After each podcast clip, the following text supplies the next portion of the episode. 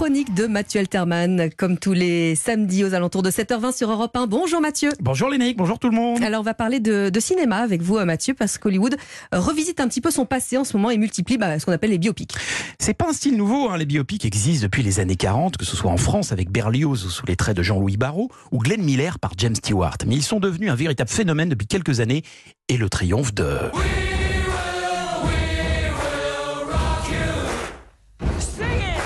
Bohemian Rhapsody et ses 900 millions de dollars de recettes sur la vie du groupe Queen. Comme si le cinéma en perte de vitesse comparé aux séries ou aux comics de chez Marvel n'avait plus assez de scénarios originaux à porter à l'écran. Mais c'est nouvelle espèce de biopic qui crée l'événement ces derniers mois, qui ne cherche pas à rentrer dans la réalité, mais plutôt à développer un angle, un point de vue, pour en faire plus qu'un quasi-documentaire, mais un vrai film. Le précurseur en la matière fut Quentin Tarantino avec Il était une fois Hollywood.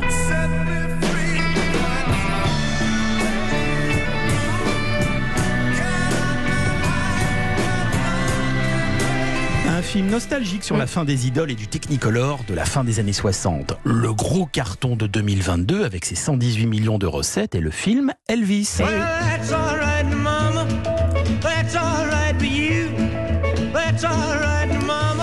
Il repose aussi sur un angle précis, la narration par le manager véreux qui a abusé de son poulain. Et le film Netflix qui a fait le plus de bruit l'année dernière est Blonde. Ce faux biopic consacré à Marilyn qui divise de par son traitement et c'est tant mieux, rien de pire que ce qui est trop aseptisé. Oui, j'en suis pas remise totalement encore de ce, de ce, de ce blonde. 2023, est-ce qu'il y a des nouveautés qui sont annoncées? Alors tout d'abord The Offer, une série extraordinaire mise en ligne il y a quelques semaines sur Paramount et Canal+, qui nous raconte la folle aventure de la production du Parrain en 1972.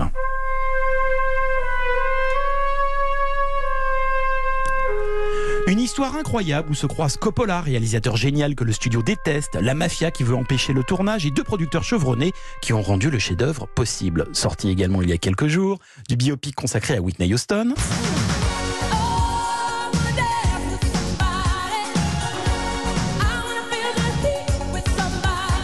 Remplit les salles alors qu'on annonce déjà des nouveautés alléchantes. Steven Spielberg sortira en février en France The Fablemans, un film qui s'inspire de sa propre jeunesse et qui a reçu des critiques dithyrambiques aux États-Unis. On attend aussi pour 2023 un film Netflix consacré au chef d'orchestre et compositeur Leonard Bernstein. avec Bradley Cooper dans le rôle du maestro. Enfin, Jason Isaacs, alias Lucius Malfoy dans la série Harry Potter, sera Cary Grant, le héros notamment de La mort aux trousses dans une mini-série biopic en quatre parties. Ah, ça donne un bon programme. Est-ce qu'en France, il y a des choses qui sont prévues pour nos, nos stars? Oui, mais c'est un peu plus nuancé. Ainsi, Gainsbourg, vie héroïque, Clo-Clo et la môme ont bien fonctionné car ils décrivaient les aspects les plus sombres des personnalités de Gainsbourg, Claude François et Edith Piaf.